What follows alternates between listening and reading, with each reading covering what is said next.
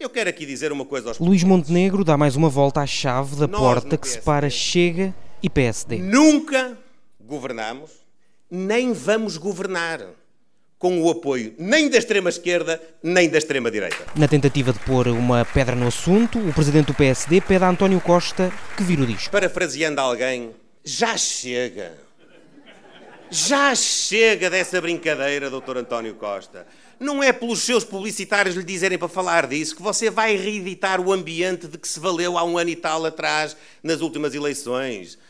Porque nem nós, nem o povo português estão distraídos. Insuflado Nós pelas sondagens, o presidente do PSD atira-se ao presidente da. Assembleia da República. Dizia, é preciso respeitar a vontade do povo. Eu, eu estava ali sentado e nem queria acreditar. Como é que é possível? Aquelas pessoas que perderam as eleições em 2015, não foi por pouquinho, foi por muito, que não tinham a vontade do povo para governar, que se foram juntar à extrema esquerda, que é contra a NATO, que é contra a União Europeia, que é contra o Euro, e parte dela até é pró-Rússia, como é que é possível que esta gente diga que respeita a vontade popular e queira atirar pedras para cima da casa do PSD? Como é que é possível? E se do lado do Partido Socialista se pedem nervos de aço, no PSD quer-se ânimo. Não esmoreçam, pelo contrário.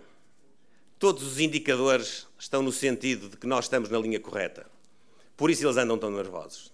Tão nervosos, tão cheios de medo, tão desesperados. Para eles o poder era eterno. Para eles, bom bom era que o país ficasse socialista por 40 ou 50 anos, porque então eles tomavam conta daquilo que falta, mas já era pouco, mas tomavam conta e passavam de geração em geração.